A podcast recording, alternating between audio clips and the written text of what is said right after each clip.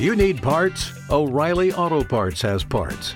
Need them fast? We've got fast. No matter what you need, we have thousands of professional parts people doing their part to make sure you have it.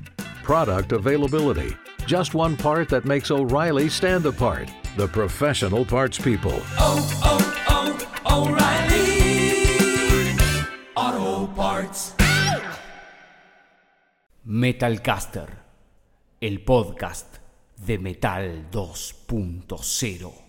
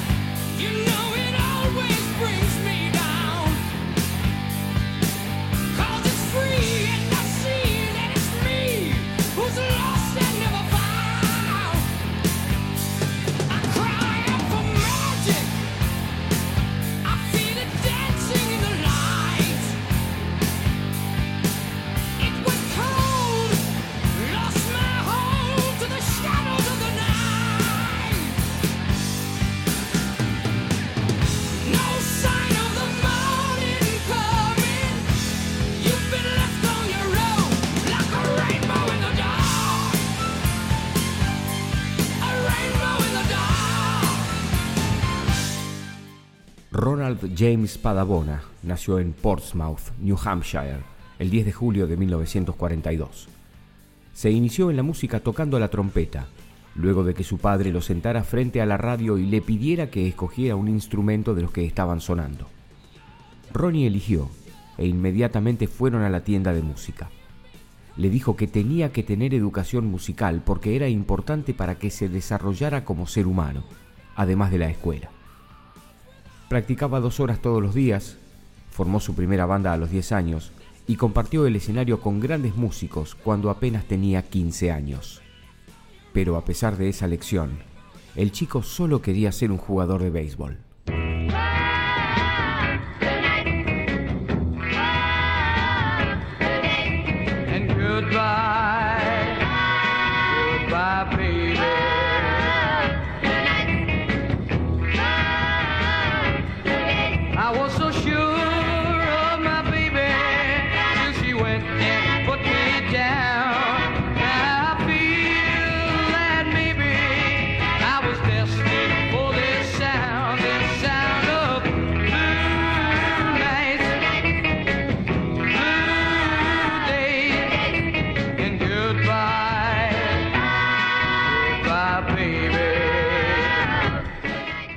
1957 formó The Vegas Kings, para llamarse luego Ronnie and the Ramblers y más tarde Ronnie and the Red Caps.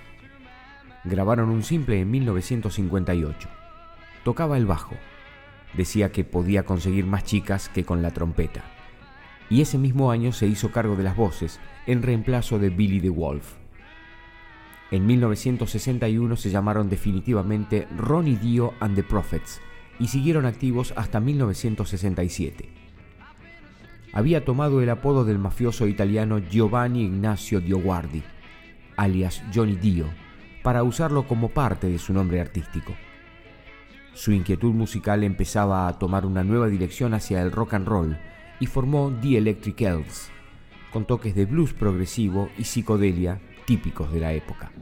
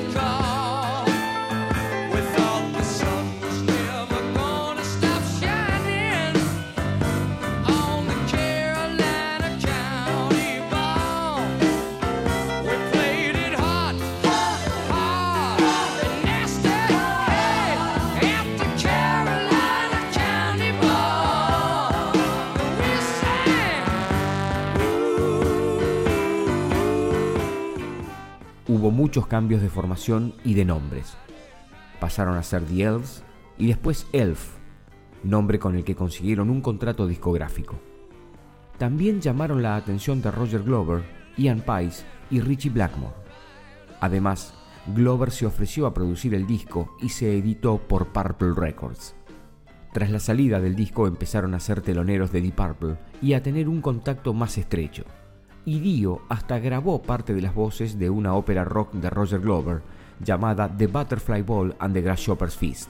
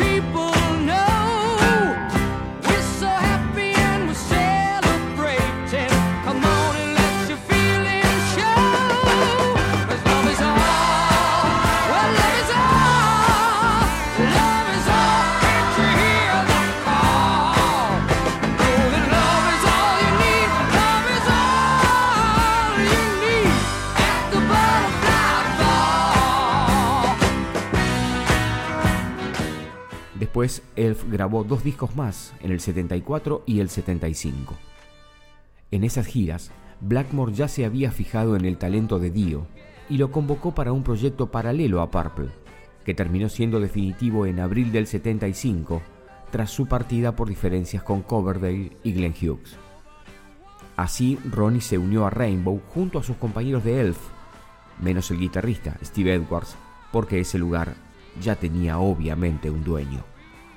Después de la grabación, Blackmore se quedó solo con Dio y se sumaron Cozy Powell, Jimmy Bain y Tony Carey para el debut oficial en vivo en el Bacon Theatre de Nueva York.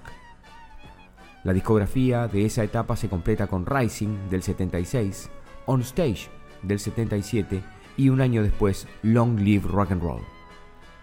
Dio dejó Rainbow en 1979 en desacuerdo con la nueva dirección más comercial que quería darle Blackmore para conquistar el mercado norteamericano.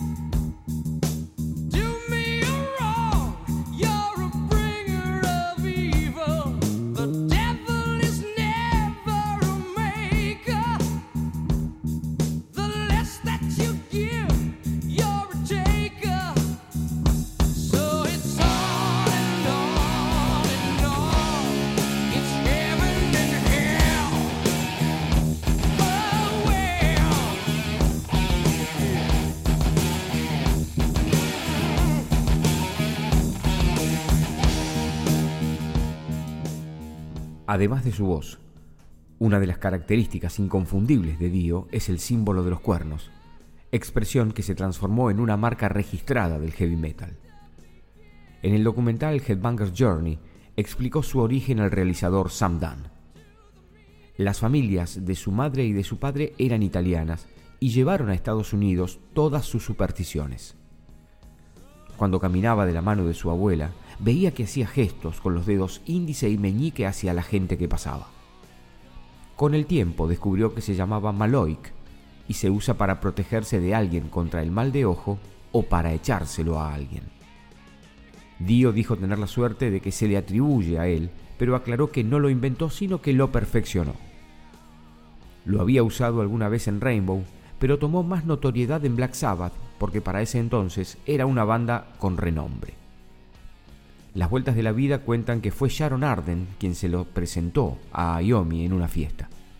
Sharon era la hija del manager de Sabbath y años después pasaría a llamarse Sharon Osbourne. Reemplazó a Ozzy a fines de 1979 y grabó Heaven and Hell, Mob Rules y el vivo Live Evil. Se fue de Black Sabbath en 1982 y volvió con The Humanizer en 1992. Tony Iommi contó que la llegada de Dio le dio a la banda una energía renovada y una nueva forma de trabajar. Ronnie podía cantar una melodía distinta a la del riff y no solamente acompañarla como era característica de Ozzy. Children of the Sea fue la primera canción que nació apenas Iommi le mostró a Dio una vieja idea y este le puso inmediatamente una melodía.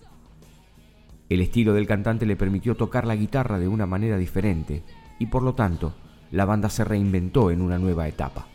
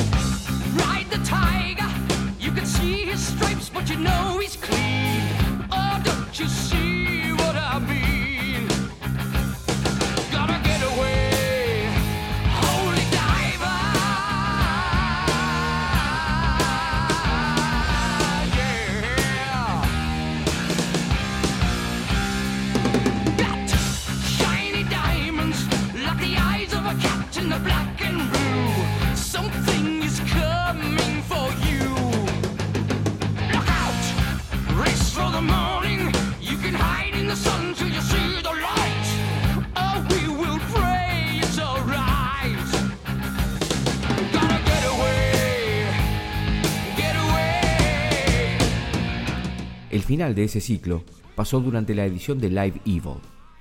La historia cuenta que no estaban conformes con el resultado de la grabación y además el ingeniero de sonido, que dicen, bebía mucho, les dijo a Ayomi y Butler que Dio iba todos los días y subía el nivel de su voz. Eso motivó que le pusieran un punto final a la participación del cantante en la banda, aunque años después Ayomi reconocería que no cree lo que le contó el ingeniero, pero que lo hizo en aquel momento. Wendy Dio contó que la acusación fue verdad, pero que jamás Ronnie hizo tal cosa. Así se embarcó en su carrera solista. Junto a su ex compañero de Sabbath, Vinnie Appice, reclutó a Jimmy Bain, con quien había tocado en Rainbow, y a Vivian Campbell para grabar Holy Diver en 1983. Con el tiempo grabó 10 álbumes de estudio hasta Mágica de 2004 y 6 discos en vivo, tres de ellos posteriores al 2010. En 1985 encabezó el solidario Here Aid, en el que participaron varios y reconocidos músicos del metal y recaudó más de un millón y medio de dólares para paliar el hambre en África. Cuando le preguntaron por los diferentes momentos de su época solista, Dio dijo que en los 80 fue reinventarse a sí mismos como banda y después de su breve paso por Sabbath, la intención nunca fue reescribir los mismos discos, sino ir por algo nuevo. Con el material clásico, pero también escuchando nuevas bandas y siendo influenciados.